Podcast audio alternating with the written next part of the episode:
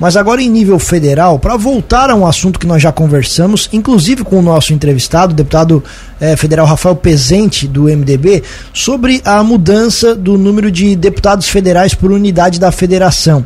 O deputado apresentou um projeto de lei complementar há algum tempo, só que o STF, que também está debatendo o assunto, formou maioria para exigir justamente que o Congresso Nacional revise essa proporção de deputados federais por conta dos números apresentados pelo IBGE no último censo. E para conversar sobre o assunto mais uma vez, o deputado está na linha. Deputado, bom dia, obrigado pela gentileza da entrevista, tudo bem?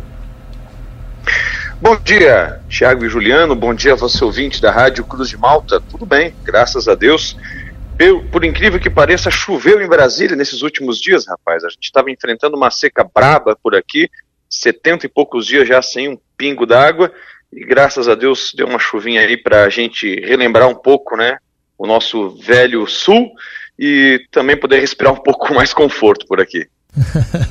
Deputado, vamos lá. A gente conversou a última vez sobre o seu projeto de lei, né, para alterar o número de deputados. Santa Catarina iria ou vai ganhar deputados, mas nesse meio tempo também o STF está debatendo esse assunto de, em paralelo e acabou formando maioria justamente para isso. Eu queria de uma, uma, leitura do senhor a respeito do assunto, sobre como fica o seu projeto de lei, se essa decisão do STF é definitiva, se cabe alguma reviravolta ainda e o senhor, até como autor dessa lei, como enxerga essa situação.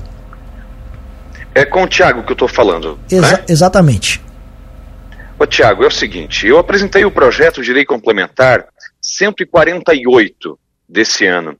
E o projeto de lei complementar, até para relembrar os ouvintes com quem a gente já conversou há algum tempo, ele previa que o censo fosse base para a distribuição do número de cadeiras, porque o número de deputados federais de cada estado varia conforme o tamanho da população desse estado.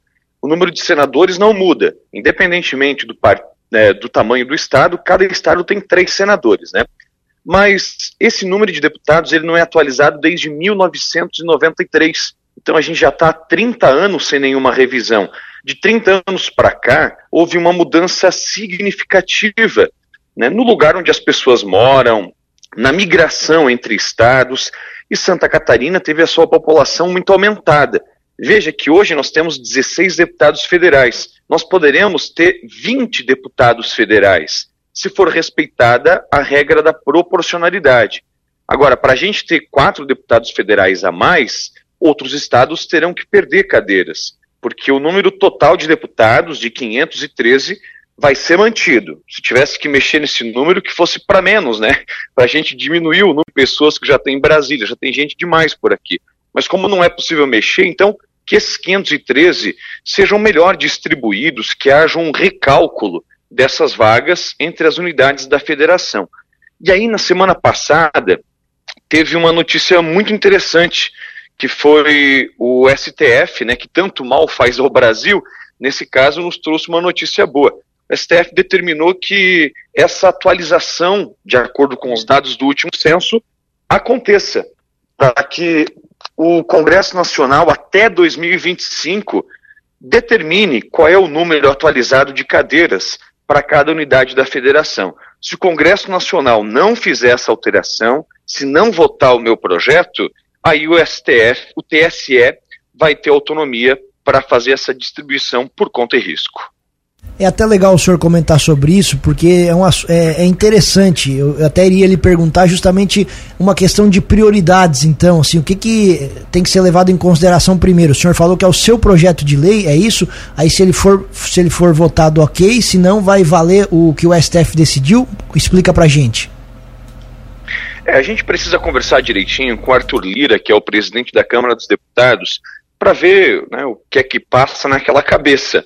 Mas o projeto de lei mais antigo geralmente é usado como base, e projetos de lei correlatos, que têm a mesma função ou que tratam sobre o mesmo tema, eles tramitam apensados, tendo como base o projeto original. O projeto original é meu, mas a gente precisa se reunir com Arthur Lira para ver de que forma ele vai cumprir essa determinação judicial. A tendência é que o meu projeto de lei tramite e que vá à votação, só que ele precisa passar pelas comissões temáticas da Câmara dos Deputados, depois ir a plenário. Aí precisa passar pelas comissões do Senado e aí seguir para o plenário. Então a gente tem um, uma longa tramitação, mas nós temos tempo para isso, porque o STF nos deu até 2025 para resolver esse tema. Nós temos dois anos aí pela frente para resolver de uma vez por todas e seguir o que diz o artigo 2 do meu projeto. É que a partir da aprovação dele, as atualizações ocorram automaticamente, conforme os novos censos do IBGE forem acontecendo, para que a gente não precise ficar nessa briga entre estados, nessa queda de braço toda vez que tiver uma atualização. Se a população de Santa Catarina diminuir, a gente tem que perder deputados. É automático, até para fazer justiça né, com os outros estados da federação. Mas nesse caso, a nossa população aumentou e nós estamos subrepresentados. Com menos deputados atuando em Brasília, nós temos menos emendas parlamentares. Veja só, Tiago, a gente tem cada deputado aqui em Brasília, mais ou menos, assim, numa continha de padeiro, cerca de 35 milhões de reais em emenda. Multiplique isso por quatro, dá 140 milhões de reais todos os anos que Santa Catarina vai ter a mais para fazer investimento, para fazer pavimentação, comprar patrola, comprar trator para os municípios. Isso é importante. Em 10 anos, isso dá quase um bilhão e meio de reais. Dinheiro que está indo para outros estados. Né? Então, é importante que haja essa atualização também, porque quando há uma briga entre os estados aqui para medir força, Santa Catarina sempre perde. A gente está subrepresentado. Segundo o meu projeto, né, levando como base o censo do IBGE, estados como Rio de Janeiro, por exemplo, vai perder quatro deputados. Santa Catarina vai ganhar quatro. O Pará vai ganhar quatro também. Amazonas vai ganhar duas cadeiras mas o Rio Grande do Sul vai perder duas cadeiras. Hoje eles têm 31 deputados e passarão a ter 29. Então vai ter uma mudança aí na maioria dos estados da federação. De qualquer forma, deputado, seja lá qual o caminho que for seguir, ao que parece realmente nós teremos essa mudança no número de representantes e o que acaba sendo bom para Santa Catarina é justamente por esses números que o senhor acabou de explicar para a gente. É verdade. E eu volto a falar, porque é importante né, deixar isso muito claro. O contribuinte, aquele que está carregando o peso do Estado nas costas, aquele que está pagando o meu salário, inclusive, ele não vai ser mais afetado por essa mudança. Ele, na verdade, em Santa Catarina, vai ter só benefícios, porque ele já está pagando o salário de todo mundo. O dinheiro que ele paga em impostos já paga o salário do deputado lá do Pará, do Amazonas, de Rondônia, de Roraima e os de Santa Catarina também.